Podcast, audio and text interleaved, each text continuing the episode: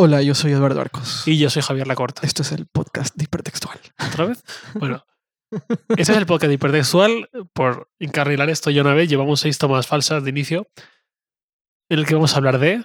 Vamos a hablar del iPad Pro.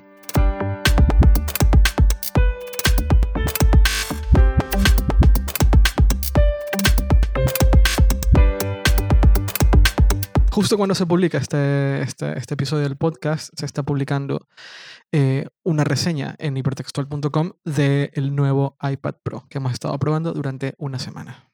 Y estas son nuestras impresiones. Cuenta tú, tú eres el que lo probó de verdad esta No. semana.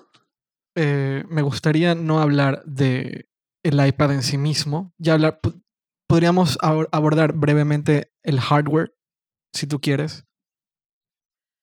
Pero me gustaría más bien hablar de conceptualmente lo que implica que Apple esté lanzando un- una versión Pro de, los iPads. Si toda la vida no toda la vida, durante estos cinco años, el iPad se lo ha considerado más un producto de consumo más que de producción. Ah, la apuesta de Apple con el iPad Pro claramente es buscar que con una pantalla más grande, con un procesador muy rápido, con ciertas nuevas características como el poder usar el, Apple Pencil o que venga un eh, o venga el teclado, eh, buscar maneras en las cuales las, tanto las personas como los desarrolladores empiecen a encontrar formas de hacer eh, que el iPad sea un dispositivo para producir contenido, para producir cosas, para hacer, más que para consumir. Y a mí me gustaría hablar sobre todo de eso. Eso, es- eso me gustaría que sea mm, el enfoque de este podcast. Si quieres, hablamos un poco antes de, de del hardware. Podemos hablar un poco de, de- de- las, las pulgadas, eh, de, de la pantalla en sí mismo, de lo que significa usar eh, un, un lápiz sobre pantalla eh, y sobre el teclado, que para mí fue lo primero que me sorprendió, de hecho, cuando vi el iPad Pro por primera vez en San Francisco. Era eh, lo bien que se siente el teclado y cómo funciona el iPad junto con, con iOS 9, eh, cómo funciona el teclado y cómo funciona el iPad cuando estás escribiendo. Esa, esa fue mi, yo creo que esa fue la primera impresión muy positiva que tuve hace unas semanas en San Francisco cuando lo probé por primera vez. Mm, Recuerdo, sí.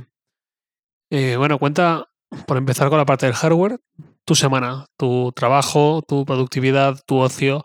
¿Cómo ha sido estar esta- estos siete días con el iPad Pro como dispositivo principal?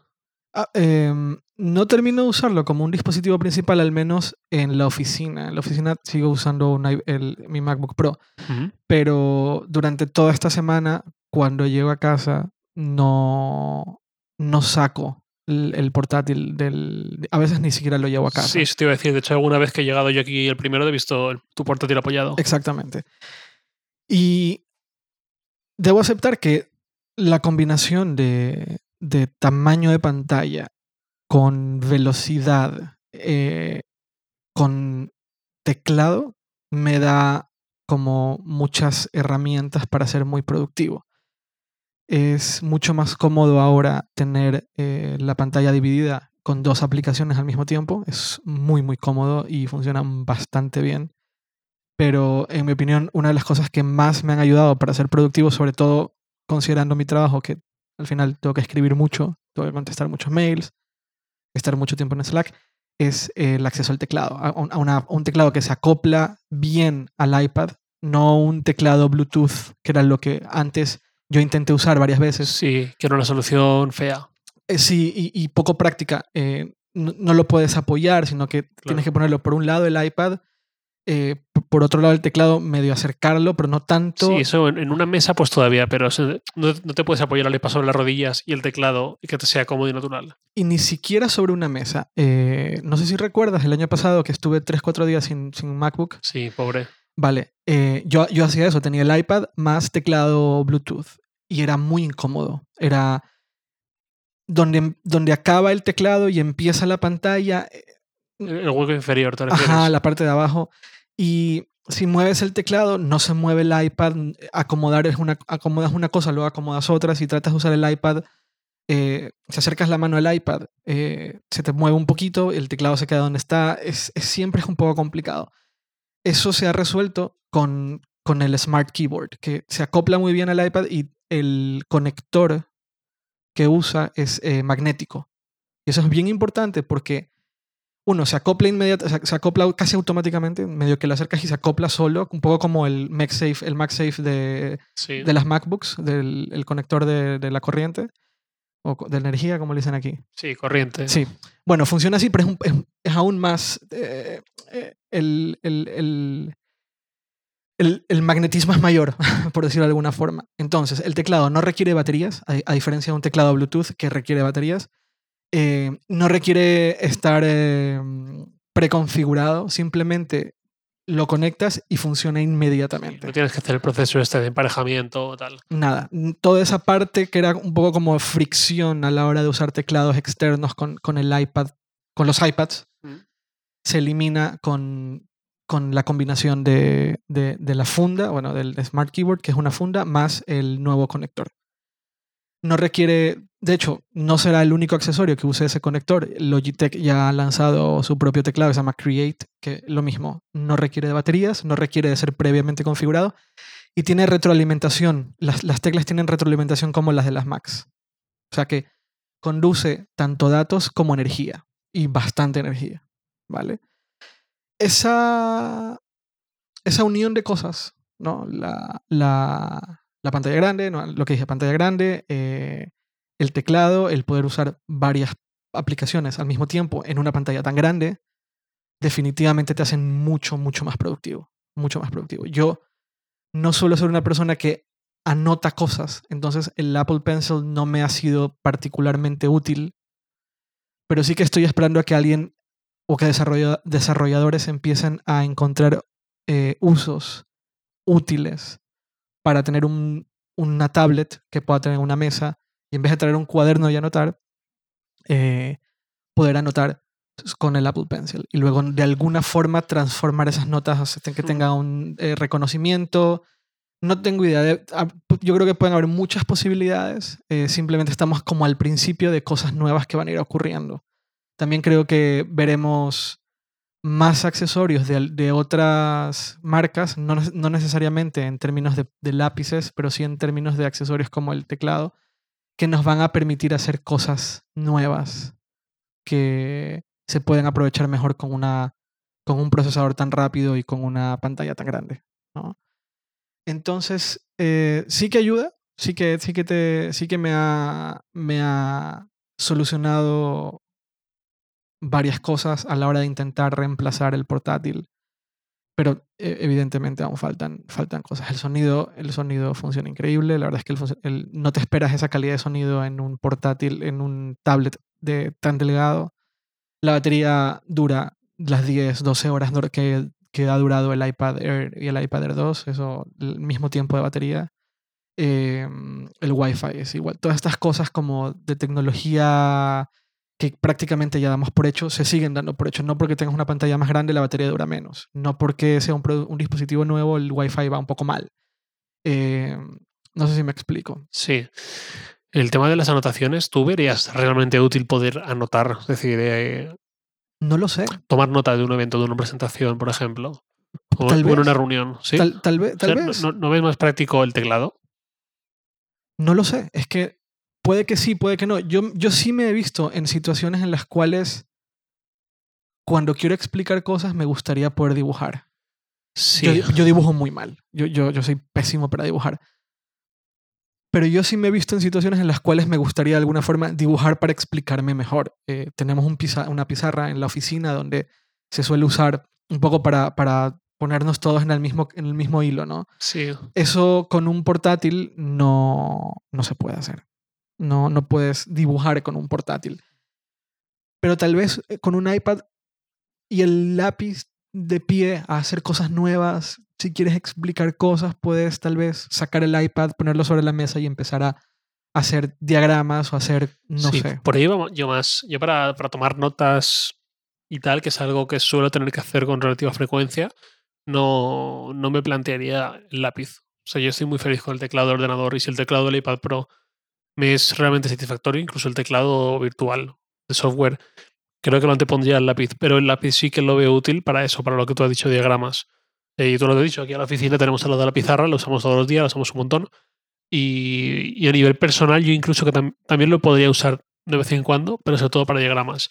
Esto, nosotros, que no dibujamos, que Así nuestro es. trabajo no va por ahí, nuestro ocio tampoco va por ahí. Pero eh, no hay que olvidar, el lápiz está orientado sobre todo a los creativos, a los que sí que le van a sacar ese partido. Dicho eso, las últimas versiones de Paper eh, intentan resolver o intentan ser la respuesta para las personas que necesitan combinar anotaciones dibujadas y también de texto. Puedes inclusive hacer eh, como listas, puedes hacer un montón de cosas que funcionan bastante, bastante interesante. Paper siempre, fue, siempre se vio como una, como una aplicación para dibujar. Sí, la más de que ilustradores y tal. Ajá, pues ahora están tratando de orientarse hacia este otro lado. Que otra aplicación que me encantaría, me hubiera encantado ver que aprovechar el Pencil y entiendo que intentan aprovecharlo es Evernote. Lo que pasa es que Evernote es tan desastre últimamente que me cuesta mucho confiar en Evernote para empezar a hacer anotaciones. La verdad. Notes te permite hacer anotaciones básicas. eh, es decir, creo que, creo que hay futuro ahí, pero no sé muy bien por dónde va a ir la cosa. Bueno, esto hace cinco años sería una conversación con el primer iPad. Claro, Era una conversación idéntica de, bueno, aquí hay mucho futuro y se van a poder hacer un montón de cosas, pero todavía lo, único que haces es el mail, alguna foto y, poco más. exacto. Y, y una sola aplicación en pantalla, aunque tengas una pantalla muy grande, que era una de las principales barreras que recién se están empezando a, a resolver. Em, en términos de velocidad, el iPad Pro es muy, muy rápido. Es más rápido que tu MacBook Air. Es más rápido que un Mac. Es igual de rápido que un MacBook Pro de 13 pulgadas de 2015. Se, las velocidades en Geek- Geekbench eh, son bastante similares. ¿Vale? Un poco para que te des una idea de la, de la, de la potencia del, del iPad Pro es equivalente a un MacBook Pro de 13 pulgadas. Pero es más rápido en términos de transferencia de datos. Es decir, el controlador de memoria, no de memoria RAM, sino el controlador de, almacenamiento eh, es extremadamente rápido. Es mucho más rápido que, que una, MacBook, una MacBook Pro, cualquier MacBook Pro. Lo dices pensando, por ejemplo, en eh, pasar películas de iTunes al iPad o, extraer vídeos del iPad al Mac, por ejemplo. Imagina, no, la, forma en que te puedes dar cuenta de esa velocidad es copiando un archivo, un video 4K de tu, de tu, no sé cómo, cómo lo llaman ahora, de tu almacenamiento de fotos y video a- al, al iMovie. Y luego exportar ese, eh, editas un video en 4K y luego exportarlo a, a- a tu, a tus fotos. El- es raro que se llame Ya, fotos aún. Carrete, por decirlo de alguna forma. Sí, sí. no sé cómo le dicen ahora. La biblioteca. A la biblioteca de, de fotos y videos.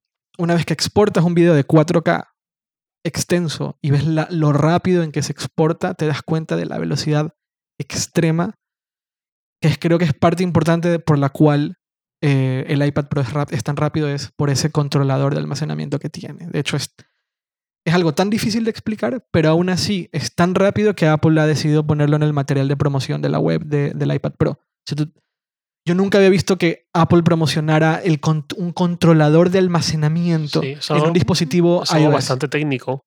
Pues, Y Apple huye de todo lo técnico. pues es tan rápido y es- entiendo que hay tanta innovación detrás de eso que Apple ha decidido ponerlo en, el, en todo el material de marketing de la, del iPad Pro. Es muy, muy rápido. Pues yo, yo eso no lo he visto lo de la web de Apple, pero sí que lo quiero ver. Porque es lo que decimos, que Apple huye de lo técnico, si acaso lo traduce mucho. Te lo pone en términos que cualquiera puede entender, pero nunca te planta un término que la mayoría de la gente de la calle no pueda entender, sí. Pues lo verás.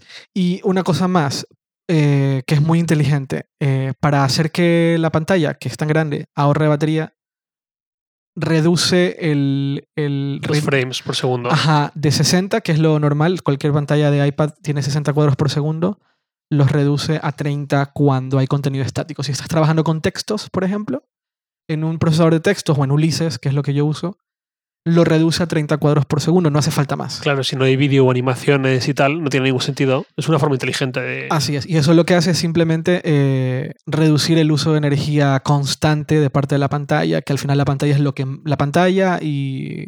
pues sí, la pantalla es de lo que más energía gasta en, en un dispositivo de estos. Es muy inte- inteligente y es algo que tiene, eh, es algo nuevo que tiene el, el iPad Pro. Mm, Supongo yo que lo veremos en el futuro en, en, en otros, en el, en el iPhone 7 o como se llegue a llamar el iPhone. Entonces, en términos como tecnológicos o, o- innovación tecnológica que tiene el iPad Pro, son esos. Eh, creo que es un... Mi nerd interno me, le parece un- un dispositivo increíble. Eh, Me sorprende mucho lo rápido que puede llegar a ser siendo tan pequeño y tan delgado. Eh, son cosas que hace dos años o hace un año nos costaría entender que un dispositivo iOS, que un iPad sea más rápido que una MacBook Pro, que sea más rápido que una MacBook Air, que sea mucho más rápido que una MacBook Air del 2014. Esas cosas hace un año todavía eran como complicadas de, de- concebir. Si yo, le- si yo hace un año en este podcast te decía, ya vas a ver que el nuevo iPad va a ser más rápido que una MacBook Pro. Vas a decir, "Eh, no creo que sea, no creo que haga falta, no creo que sea necesario, pero sí, ya estamos ahí. Y ya veremos cómo estamos con el, A- el A10 el próximo año. Vamos a ver muchas cosas ahí. Y no sé si, no sé si tú recuerdas la época en la cual Apple eh, dejó de usar PowerPC para usar Intel. En esa época yo tenía 11 años, no me acuerdo de nada. Tenías nada. 11 años, vale. Ok, ¿qué le pasaba? El, el dilema de Apple era el siguiente. Apple históricamente como compañía siempre ha tenido una dependencia. ¿Ok? Y esa dependencia siempre ha sido a procesadores. Y siempre ha sido, o siempre fue como el talón de Aquiles de Apple. Primero tenía la dependencia a los procesadores pre-PowerPC, eran unos procesadores ahí. Luego decidieron, eh, ya con Steve Jobs no estaba, no estaba en, no estaba en, en Apple, eh, no recuerdo quién, si fue Gil Amelio, no, no sé quién fue, algún idiota de estos, decidió hacer un acuerdo en el cual estaba Motorola, IBM, muy curioso, Motorola, IBM y Apple se pusieron de acuerdo los tres y piensa que en los 80s y 90s el, el archienemigo de, de, de, Apple fue siempre IBM, pues en algún punto se pusieron de acuerdo las tres empresas y lanzaron los PowerPCs. Yo no sé si llegaste alguna vez a usar una Mac con PowerPC. No, no, no, que va. Tú, eres- o sea, tú siempre usaste Intel. Claro, mi primer Mac fue de 2009. Imagina, o sea, es muy fuerte. lo- o sea, para mí es muy fuerte porque yo, yo creo que he usado más tiempo con, eh, Macs con PowerPC que con Intel. O, o tal vez un poco de lo mismo. En fin, que Apple adopta PowerPC y resulta que los, la, la arquitectura del PowerPC, que era, esto es muy técnico, pero bueno, la arquitectura RISC, R-I-S-C, era mucho más eficiente que la arquitectura CISC, que usaba Intel, los X86 de Intel, 386, 486, etc. Y Apple empezó, no sé si esto, llega, esto has llegado a recordarlo, pero Apple empezó una especie de guerra de velocidades entre, a- entre Mac versus PC. No sé si llegaste a ver la, pu- la publicidad de... Bueno, Intel usaba mm, a estas personas que se ponían estos trajes que eran los que se metían a los laboratorios donde se producen los, los, los procesadores. ¿No, no, no llegaste a ver eso? No, no, no. Mi primer recuerdo es el Mac versus PC. Esa campaña. O sea, de, ese de- mi primer Ama recuerdo. Mac, Ama PC, esa. Sí. Bueno, bueno, previo a Ama Mac y Ama PC, Apple decía, tenemos estos procesadores y son mucho más rápidos que cualquier PC y los destrozamos con la, y los destrozamos. Y era cierto, eran, eran procesadores muy buenos, pero dependían de terceros. ¿Vale? No los diseñaba Apple. Nunca los diseñó Apple. La razón por la cual Apple decidió cambiarse a Intel es porque no había forma de meter un G5, un PowerPC G5 en un portátil. Tenías el Power, la, PowerBook G4, que era relativamente rápida, pero no había manera de meter un procesador G5 en un portátil. Em, empezaron, de hecho, la- las, las torres G5 tenían refrigeración líquida, que era la única manera en la cual podían mantener frío o relativamente frío el procesador para que entiendas lo complicado que era. Pero imagínate meter refrigeración líquida en un portátil, imposible. Entonces, fanáticos a muerte de, de, Apple, los fanáticos de vieja guardia, cuando Apple decidió hacer un acuerdo con Intel, pues les pareció que era como la traición absoluta. Era un poco como cuando, Apple, cuando Steve Jobs hizo el acuerdo con, con Bill Gates. Pues un poco acá lo mismo. Apple decidió hacer un acuerdo con Intel y empieza una segunda dependencia por parte de Apple con otra empresa, en este caso Intel. Honestamente, Intel se ha portado muy bien con Apple y en general han sido capaces de, de responder a las necesidades que tiene la compañía con los portátiles y con las, las Macs que, que, requieren cada vez más poder. Pero cuando Apple decidió lanzar productos post-PC, o sea, iPhone y, ah, y eh, iPhone, iPads, eh, y iPod Touches, iPod Touch, em, empezaron a desarrollar sus propios procesadores. Y eso es muy interesante porque les quita la última, el último grado de dependencia en términos em, empresariales. Apple como empresa siempre ha tercerizado mucho, mucho de sus componentes. Los procesadores del iPhone y del iPad son tercerizados, pero son diseñados por ellos. Por eso el, el, iPhone TS... Tiene dos procesadores en base a quien los haya hecho, sí. TSMC o Samsung. Sí. El, la misma, el mismo spec, el mismo diseño, les entregan las, los blueprints, los, las características, diseñame esto. Y eso tiene que salir de tu línea de producción y tú no lo puedes ver. De hecho, Samsung como empresa no puede ver, teóricamente, no puede ver cómo se hacen los procesadores eh, que, se hacen, que se fabrican en su línea de producción. La de, dejar la dependencia de, de un tercero para el diseño de procesadores ha logrado lo imposible y es que Apple no solo ya no tiene que depender de alguien más, sino que lo que ellos diseñan termina siendo mucho más rápido y eficiente del estándar del mercado. Ya han habido otras compañías que eran más rápidas y eficientes que Intel, pero nadie los usaba en, una producción en masa tan grande como hoy hace Apple con sus dispositivos iOS. Y yo me pregunto si en algún momento vamos a ver Macs, o sea, si en algún momento Apple va a decidir quitarse la dependencia de Intel en las Macs. Y de repente vamos a ver una, una MacBook con un procesador A9 o A10. Sí, diseñado por Apple. Pues viendo, viendo que lo consiguen con los iPad, con los iPhone y el volumen de ventas y de producción de iPhone y de iPad versus los de Mac, que han subido pero están a un nivel muy muy inferior, tampoco sería tan extraño. Claro, y hay un problema y es que tú compilas para Intel. O sea, tú compilas para, el para la arquitectura del procesador que, que se está usando. Cuando hubo la transición de, de, de, PowerPC a Intel, lo que hacías era compilar, se llamaban aplicaciones universales, compilabas para las dos, para las dos arquitecturas, para PowerPC y para, y, para, y para Intel. El mismo software funcionaba en cualquiera de las dos. No era lo más óptimo, pero funcionaba y funcionaba bien. Tal vez llegará un momento en el cual Apple diga, mira, ya no queremos depender de Intel, ya, ya no dependemos de Intel en nuestros iPads, ni en nuestros iPhones, ni en nuestros iPod Touch, ni en, nuestro, ni en nuestras Apple TVs. Ahora queremos dejar de depender de Intel en nuestras Macs. Así que de nuevo vamos a pasar por un proceso de, de migración en la cual tienes que compilar tu aplicación para las dos plataformas mm. y después de 5 o 6 años ya no, ya solo vas a compilar para una plataforma, que fue lo que pasó antes.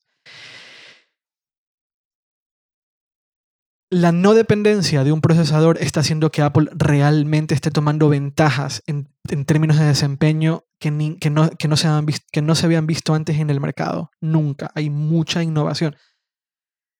De verdad, no lo digo por fanboy, pero la innovación que está haciendo Apple en velocidad y desempeño de sus procesadores es muy brutal. Eh, tienes en el bolsillo una, un iPhone, tú tienes en el bolsillo un iPhone que es más rápido que el 70% de las, de las portátiles que se están vendiendo en el mercado. Y esta cosa, que, son 6,9 milímetros de ancho, es más rápido que un MacBook Pro de 13 pulgadas. Es muy, muy fuerte. hay un cambio muy loco de paradigma de, de- de- de mil cosas que muchos estamos entendiendo y, los, y los, los consumidores están entendiendo, pero los desarrolladores no. Oye, vamos, porque yo lo que te quería comentar era, estamos teniendo todo, todo este discurso en base a hardware. ¿Qué hay del software? Ahí está el problema. Los desarrolladores lo que hacen es diseñar para, para diseñan, un, diseñan un software que funciona muy bien y totalmente en- en en al 100% en una Mac, pero cuando deciden pasarlo a iOS y en particular cuando deciden pasarlo al, al iPad, es como una versión light.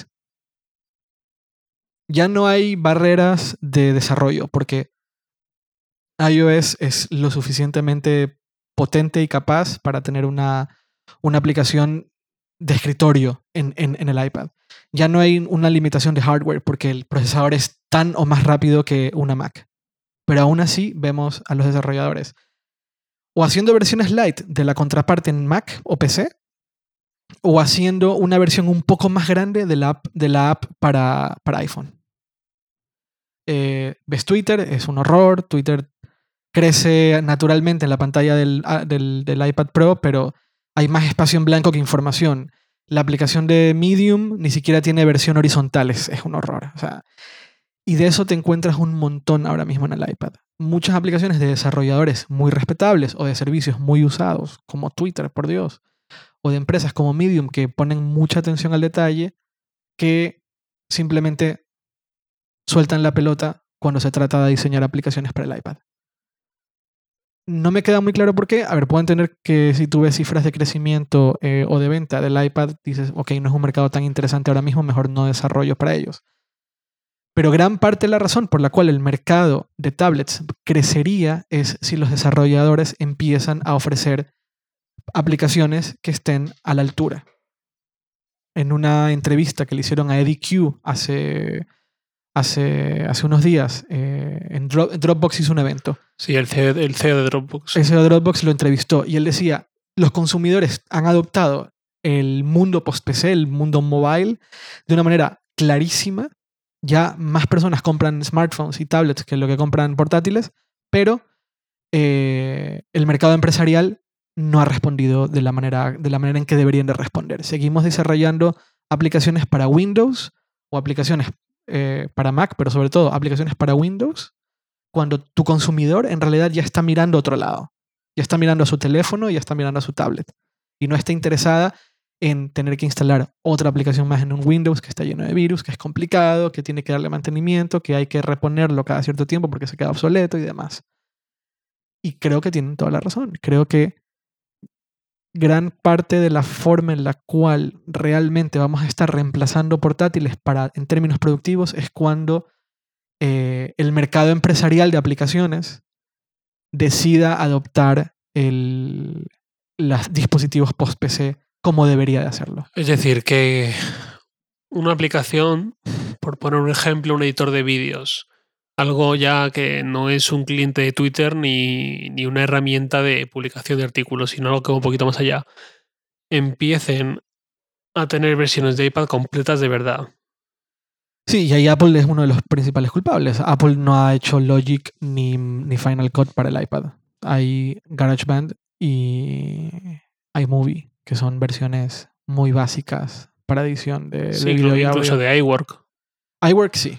Bueno, iWork, yo de hecho la primera vez que descargué iWork, una, una aplicación de iWork fue Keynote, cuando todavía era de pago, que costaba 8 euros. Y la tuve que devolver, porque yo la quería para hacer, hacer un trabajo de la universidad.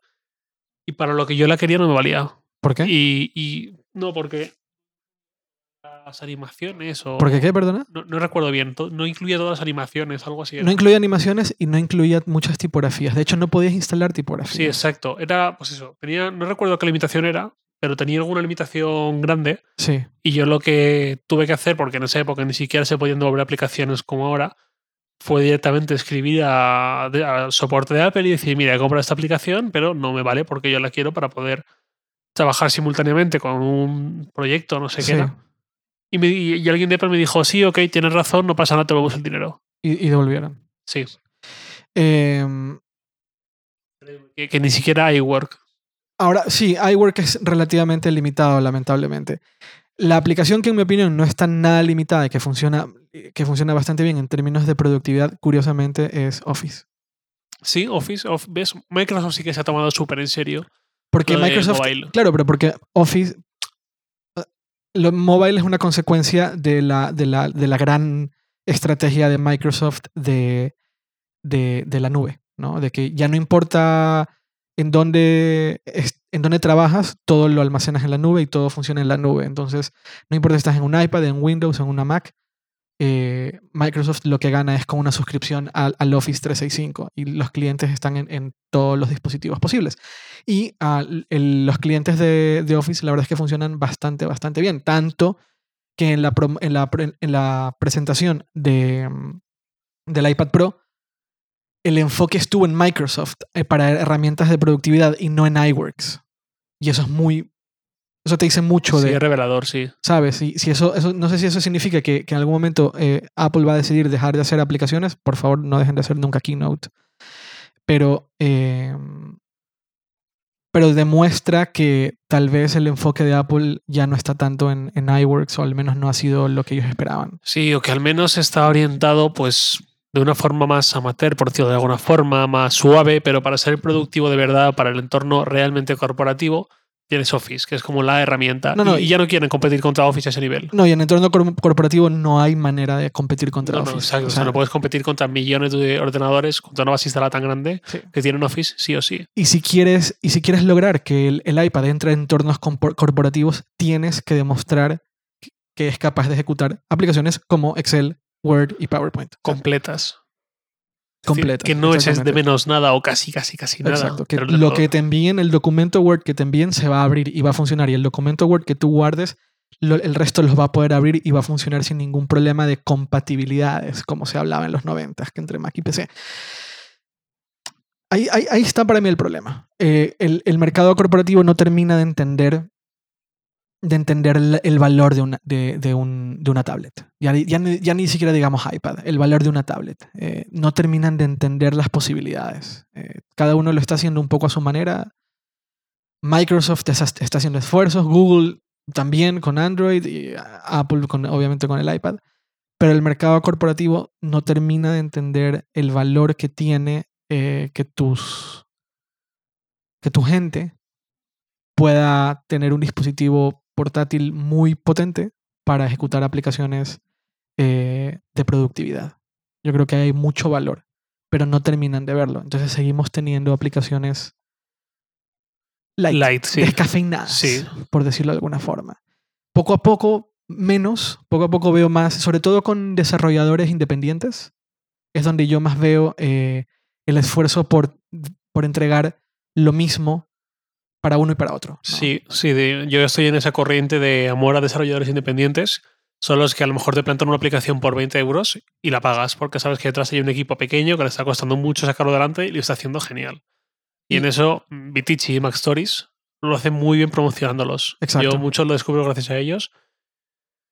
Fantastical es un ejemplo. Oye, Fantastical uso la aplicación de iPhone, iPad y Mac. Me he dejado una fortuna con lo que cuesta Fantastical en todas esas plataformas. Pero te funciona bien. Pero me funciona genial. Y, las tres funcionan. O sea, las- Sí, nunca hay nada que eche de menos. O sea, por un lado, ha simplificado tanto la de Mac, en el buen sentido, la de escritorio, que hace que no sea complicado que la de iPad esté a la altura. ya. Ni, ni del iPhone incluso. Es que funciona muy, muy bien.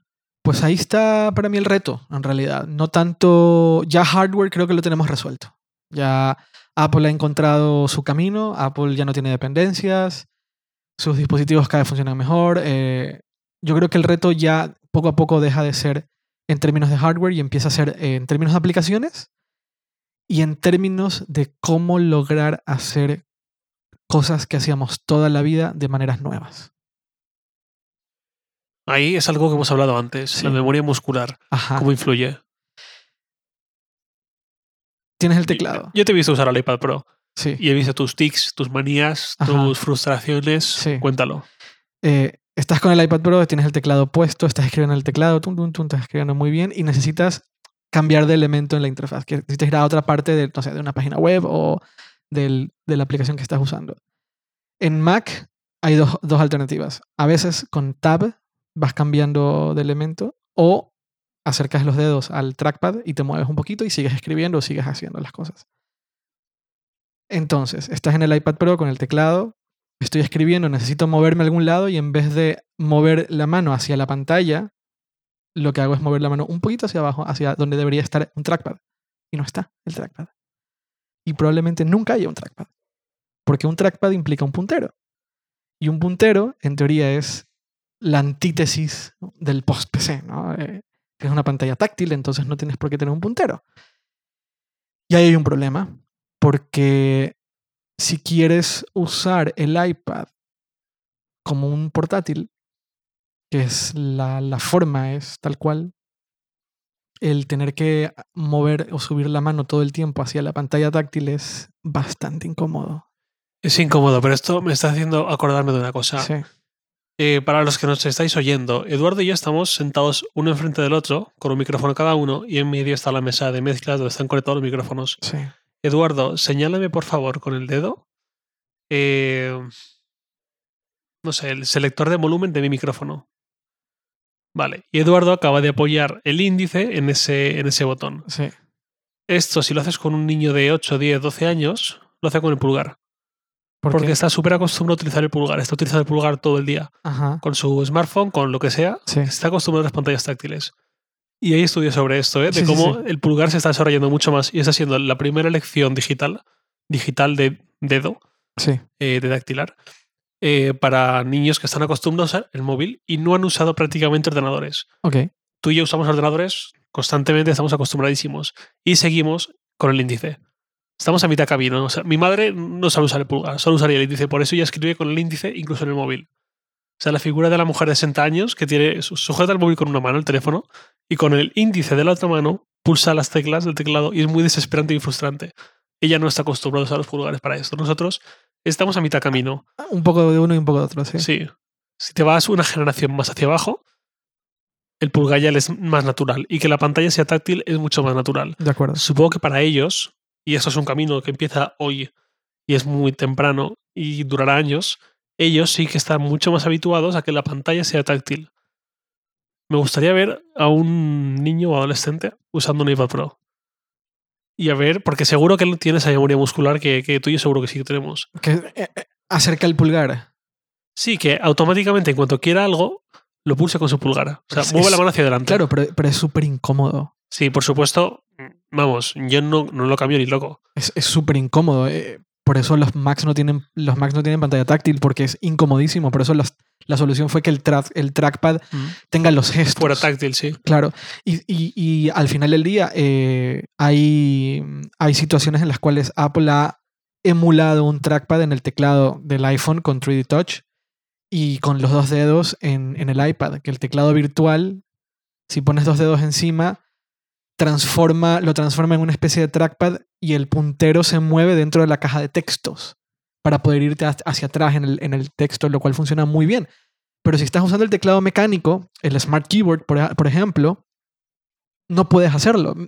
Y no voy a acercar la mano en la pantalla porque es muy incómodo dictar texto todo el tiempo poniendo mi mano sobre la pantalla. No es rápido, no es práctico. Claro, es un camino difícil. porque- Inmediatamente busco un puntero y quiero, quiero un trackpad, ¿sabes? De nuevo quiero un trackpad. Pero entiendo que poner un trackpad en un dispositivo que tiene una pantalla táctil es, es contraproducente. No es, la como, idea del iPad. es como dar pasos para atrás. Sí. O no, no, no sé, tal vez, tal vez sí necesito un trackpad. Tal vez de repente iOS 10 tiene un, tiene un puntero. Una idea que comentaste ayer me gustaba mucho más, que era integrar el 3D Touch o los dos dedos o lo que sea, pero que no solo se limite a. o sea, no solo se limite en pantalla a la caja de texto, sino que puedes desplazarte por toda la pantalla a través de un gesto en un trozo pequeño, Ajá. que al final es lo que es un trackpad. O un- o un Pero ¿cómo, ratón. cómo, pero ¿cómo integras eso en un teclado físico? Si el, que el teclado físico sea tacto, sea como táctil y yo pueda mover los dedos dentro Sí, del que identifiques si tienes dos dedos y lo deslizas, algo así, quizás. Eso podría ser interesante. Pero bueno, ¿qué sabremos nosotros? Si lo Claro, y- supiéramos, estaríamos en Logitech y no aquí. Exactamente. No, y, y- y otra cosa, cualquier decisión que tome eh, Apple, Google, Microsoft, quien sea que está haciendo interfaces gráficas eh, nuevas, cualquier decisión que tomen hoy va a afectar décadas. O sea, décadas y décadas y décadas. Y no pueden hacer una cosa un año y después decir, no, sabes que esto no fue muy buena idea, mejor no lo hacemos. Claro, y por su propia estabilidad además. O sea, Apple no puede decirte, este año te meto un trackpad y luego te lo quito y tienes que usar el MacBook con los dedos y luego no. no. No. Hay decisiones que pueden ser eh, accidentales y te puedes recular, pero hay otras que no, y, y eso no. O sea, no. No, no, de ninguna manera. Cualquier cosa, cualquier tipo de interacción tan básica con la interfaz, y en este caso tan básica con una interfaz táctil, requiere de demasiados estudios como para que se resuelva en cinco años, que es la, el tiempo que, tiene, que tienen lo- los, los iPads. Bueno, el, mercado de, tablets, cinco o seis años. Es muy pronto para, para, para tener todas las soluciones a, a este tipo de problemáticas. ¿ya? Es, es muy pronto aún. Pero están ahí estamos un poco en la mitad. ¿no? Estamos ahí en- entre, entre, entre que los consumidores ya tienen claro hacia dónde ir, entre que los desarrolladores están esperando a que pasen más cosas para, para tomar, da- dar más pasos y que los fabricantes o los, o los Apples y los Microsoft y los Googles eh, todavía necesitan terminar de entender cómo darle ese tipo de valor a sus clientes. Estamos justo en la mitad. Yo creo que el iPad Pro es, es el dispositivo que un poco como la punta de lanza de, del siguiente paso en el mundo post-PC. ¿no? El, iPad fue lo primero, intentaron con una versión pequeña, luego intentaron, empezaron a trabajar en versiones muy, muy, muy, muy delgadas, el iPad Air, el iPad Air 2, pero mantenían esto de form, esta form factor de 10 pulgadas o de 7. El iPad Pro sería como la versión de la, de la MacBook Pro, de alguna forma, pero de iPads. Eh, es como la punta de lanza de, mira, con esto puedes hacer producción de contenidos, con esto puedes hacer cosas. Ya no solamente, ya no es acerca de consumir, esto es totalmente, esto es acerca de producir. Por con esto vas a producir, con esto tienes una pantallota donde puedes tener dos aplicaciones al mismo tiempo y se van a ver bien y no te van a parecer pequeñitas. Eh, con esto puedes usar un lápiz, con esto puedes hacer cosas, usar software, con, potencialmente software eh, que requiere mucho poder de procesamiento y que el desarrollador de turno va a poder eh, crear las aplicaciones necesarias. Es la punta de lanza. No, no se va a resolver en un año. Yo no creo que en seis meses el iPad Pro va a ser totalmente la, la forma de reemplazar un MacBook, eh, un MacBook de- o, un, o una portátil, un portátil PC. Pero sí creo que vamos en el camino correcto al menos. Yo creo que es hacia donde hay que ir. Eh, no so- lo primero que la gente va a decir, ah, solamente porque tienes 3, pulgadas más, ya, ya, cambia todo. Y es que no, no va por ahí. Ah, hay que entender una cosa. 3 pulgadas más equivale a 78% más área de- que en comparación con un iPad Air. Es 78% más área de pantalla. Eh, y no solo es pantalla, es eh, este paradigma, este cambio de paradigma de, hey, de repente un iPad ya es más rápido que un portátil. Ahí, ahí también hay algo clave. Y pesa, es, más rápido que tu MacBook Air, pero pesa la mitad que tu MacBook Air. Eso cambia muchas cosas. Tienes una herramienta de productividad muy poderosa en un peso bastante ligero. Y este es el año 1. ¿Cómo estará el, el- iPad Pro, el- la tercera generación? ¿Cuánto va a pesar? 50, eh, 500, 500 gramos, medio kilo. Este pesa se- 700 gramos. Imagínate tener un, portátil más rápido que un MacBook Air de 13 pulgadas del 2017 que pesa medio kilo. Es, es muy interesante. El único problema es la versatilidad. ¿Cómo estará el ecosistema dentro de tres generaciones? Yo supongo que mucho más avanzado que ahora. Desde luego. Aún así, uf, es que está- es lo que tú dices, estamos en ese medio camino. O sea, el iPad Pro, porque es, porque es táctil? Porque estaba pensado originalmente como iPad, como pantalla grande con sistema móvil, para tenerse en el regazo o para tenerse en, un- sofá con la smart cover o en la cama o, lo que quieras. Si lo vamos a tener en la misma forma que un ordenador portátil, ya no vale tanto lo de que sea táctil. Hace Mm. falta otra cosa. A ver, vale mucho porque lo puede, o sea, porque Sí, también puedo usarlo en el regazo. Así es. Pero si vamos a producir, necesitamos nuevas maneras de.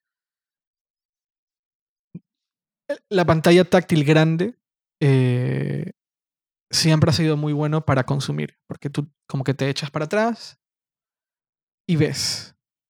y tu interacción es relativamente corta porque si tienes que interactuar probablemente haya que escribir.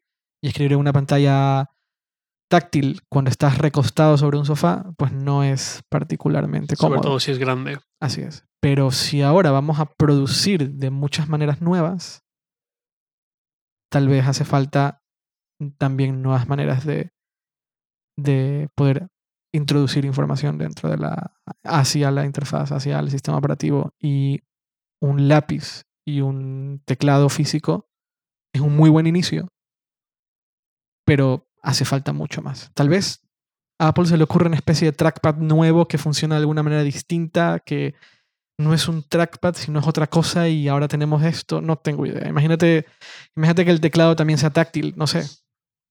Ya no solo es táctil la pantalla, ahora el teclado también es táctil de alguna forma.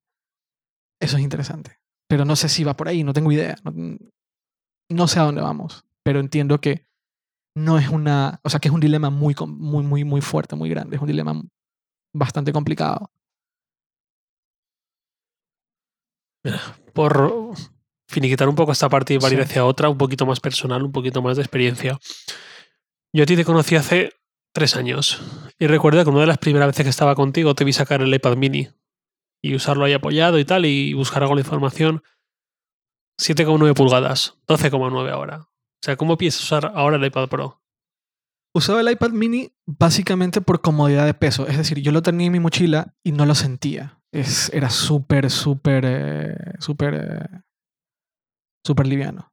Le tenía puesto una SIM y en algún momento que requería eh, ver información, pero que en esa época usábamos iPhones con pantallas súper pequeñas que ahora no puedo entender cómo éramos capaces, pero bueno, usábamos un iPhone 4S o un iPhone 5, que eran pantallas pequeñitas, y sí que hacía falta una pantalla un poquito más grande, y el, iPad mini era la, la respuesta.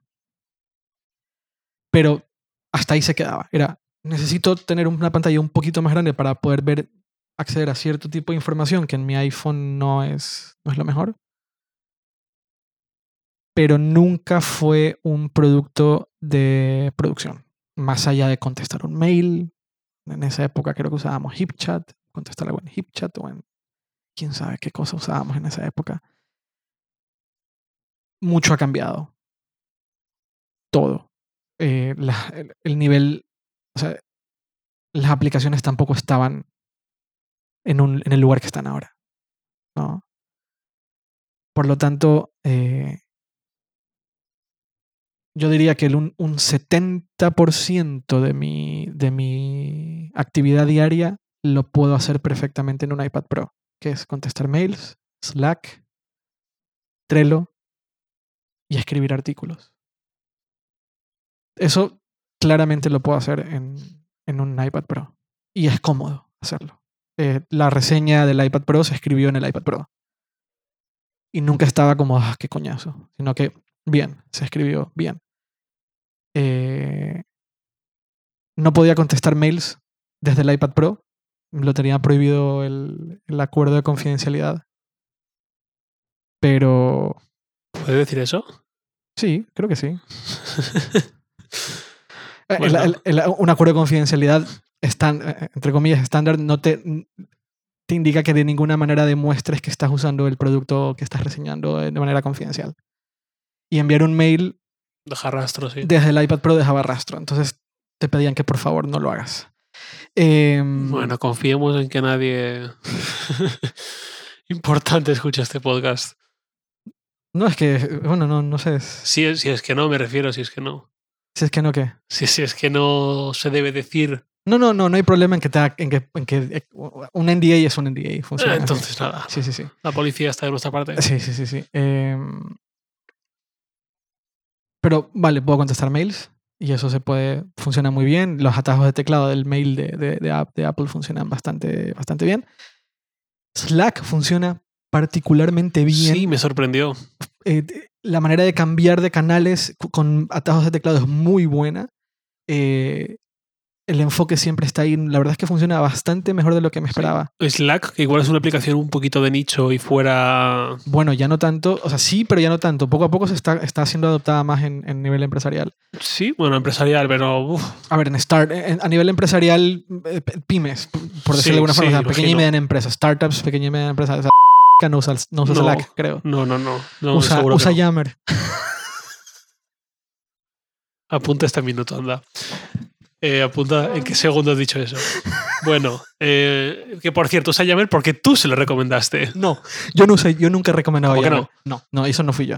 Yammer era, lo compró Microsoft y Microsoft llegó ahí con su maquinaria de promo. ¿Seguro? Yo juraría que tú se No, recomendaste. yo Yammer. recomendé Trello. Sí, yo también. Sí, sí. Yo de hecho usaba. Bueno, Yo llegué con Trello. Esto es lo que usar, no Yammer. apunta también este minuto. Eh, hablábamos de Slack. Eh, hablábamos de Slack. Lo que te decía es que Yammer, Dios. ¿Cómo es posible que usen Yammer? las, aplica- las aplicaciones de Slack normalmente son bastante malas. Móviles. No. sí, sí, sí, sí, ¿te son parece? lentas. Son lentas sobre todo porque cuando tú... pues imagínate que tú me escribes por Slack. Yo abro Slack y, y en el Mac ya había leído 100 mensajes tuyos, pero en el, iPhone, en el iPhone no. Cuando abro Slack en el iPhone, tu conversación me carga los 100 mensajes previos también. Eso hace que sea muy lenta. A ver, una de las cosas por las que Slack, esto ya es off topic, una de las cosas por las que Slack yo, la res- me resultaba lento era porque las notificaciones llegaban lento. Pero eso era una configuración donde, te- donde estaba puesto por default que una notificación llegue después de 5 minutos. Y si lo cambias a inmediatamente, todo se acelera. No, pero no lenta por ahí, lenta por notificaciones, no, eso no me suele dar problema. El problema es ese, que cuando yo accedo a la conversación que he tenido con alguien, sobre todo si antes he estado usando Slack mucho en el Mac, carga todos los mensajes. No sincroniza el último mensaje leído. A eso No, te refieres. ahora con la última beta sí. Entonces, pues dentro de poco llegará al App Store. última beta. Sí. De, Tú tienes acceso a la beta Slack. No, me lo ha contado Félix. Ah, vale, vale. Ah, ya, ya. Ah, pues está muy bien. Claro. Nada, que Slack está muy bien optimizado para el iPad Pro. Sí, y, y ahí es donde iba, que acostumbrado a aplicaciones bastante mediocres de, de Slack, que no deja de ser además una web y tal, en, le- en iOS, en iPad Pro me sorprendió cuando la vi, lo completa que es y lo bien que se muestra. Funciona muy, muy bien. Tiene atajo de teclado para cambiar de canal o, de o cambiar a, a mensajes privados, que me parece que es eh, Command K, eh, que también en Mac es igual, Command K te lleva a un menú para elegir rápidamente para cambiar de canal y eso funciona en el, en el iPad Pro y eso está muy bien porque nunca tienes que sacar las, las manos del teclado para irte a otra conversación y seguir escribiendo. Que creo que es clave para que funcione, para que, para que Slack funcione bien en términos de productividad, en Sí. términos productivos. O sea, Y que no sea frustrante al final. ajá, que yo pueda escribir y contestar lo más rápido posible, pero si otra persona me está hablando, yo pueda cambiar y escribir y contestarle lo más rápido posible. Un atajo de teclado, manzanita acá, pongo el nombre de la persona, est- estoy en otro, en otro canal. Manzanita acá, eh, pongo el nombre del canal y estoy en otro canal inmediatamente. Eso es clave para que la experiencia del usuario en términos productivos sea buena. Si yo quiero que una, una herramienta de productividad me quite la menor cantidad de tiempo posible. Y si Slack, me parece un muy buen ejemplo de cómo hacer las cosas bien. Bastante bien, de hecho. Entonces, Slack funciona bien y muchas startups y muchas empresas pequeñas o medianas están usando Slack. Eh, mail, pues Mail es el mail que conocemos todos. Trello funciona muy bien en iPad, siempre ha funcionado bastante, decente en iPad. Eh, entonces ahí tengo cubierto 70% de mi trabajo. Yo no, no, no he probado Coda, yo uso Coda para, para código, para editar código en, en hipertextual y eh, la versión de Mac. Hay una versión de iOS, pero es un poco cara. Pero bueno, la voy a comprar para probarla. Aparentemente funciona tan bien como su contraparte de Mac. Y es un desarrollador independiente, en este caso Panic. Algo que he estado pensando después de decir lo de lo anterior. ¿Cuánto tiempo tiene Coda? O sea, ¿cuándo se hizo Coda? 5, 5, 4 o 5 años. Vale, es que es mucho más fácil para las aplicaciones recientes hacer esa especie de adaptación, que todo funcione bien, porque si tú creas una aplicación en 2013, ya lo, lo normal es que la hagas pensando en varias plataformas. En cambio, Si tienes una aplicación de 2008 que solo estaba para Mac, tú la haces para Mac. Dicho eso, eh, Panic sacó Diet Coda, se llamaba Cierto, originalmente. sí. Se llama Diet Coda, que era una versión básica, pequeña de Coda en iOS. El año pasado dijeron, "Ah, nos vamos a poner serios con Coda. Yo creo que se han dado cuenta que tienen una oportunidad de oro de ser la aplicación para desarrollo web en iOS. Es decir, que tiene, ah, tiene FTP o, SSH o eh, SFTP y además un editor eh, de texto de código en condiciones. Eso es, Coda combina esas dos cosas. Eh, y dicen, si poco a poco nuestros usuarios están, están migrando a herramientas de productividad como el iPad, tenemos una oportunidad, ahora para, una opor- oportunidad de oro para ser nosotros los que estamos ahí en el frente. Entonces lanzaron Coda, Coda for iOS, que es tal cual, en teoría, es tal cual al Coda de, de Mac. Si yo logro usar Coda de la misma forma en la cual uso Coda en la Mac, tendría cubierto el 90%. Solo me queda Photoshop, solo me queda edición de, imágenes eh, en funciones.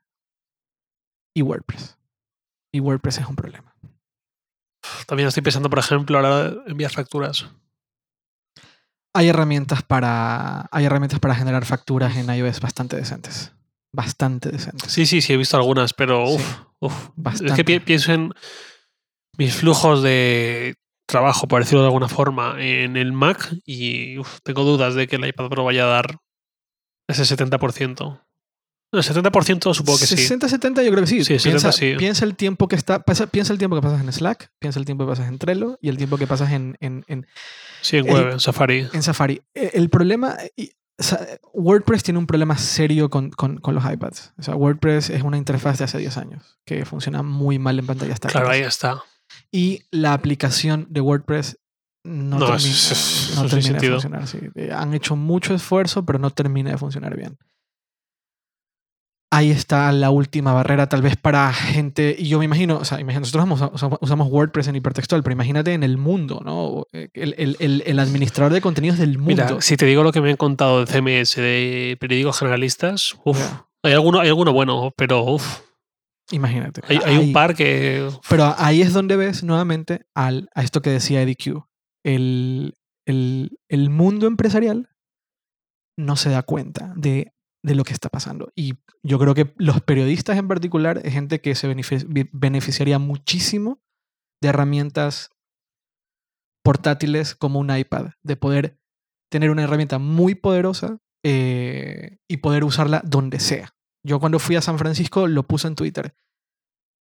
Ya puedo hacer todo desde el iPhone, tomar las fotos, pasarlas a enviarlas y tal. Lo único que todavía no puedo hacer bien es el live blogging de, de un evento. Esa es la única razón por la cual sigo usando una Mac. Si puedo hacer un live blogging del evento en un iPad, ya me olvido de la Mac para viajes de cobertura de, de eventos de Apple, por ejemplo. Ya está.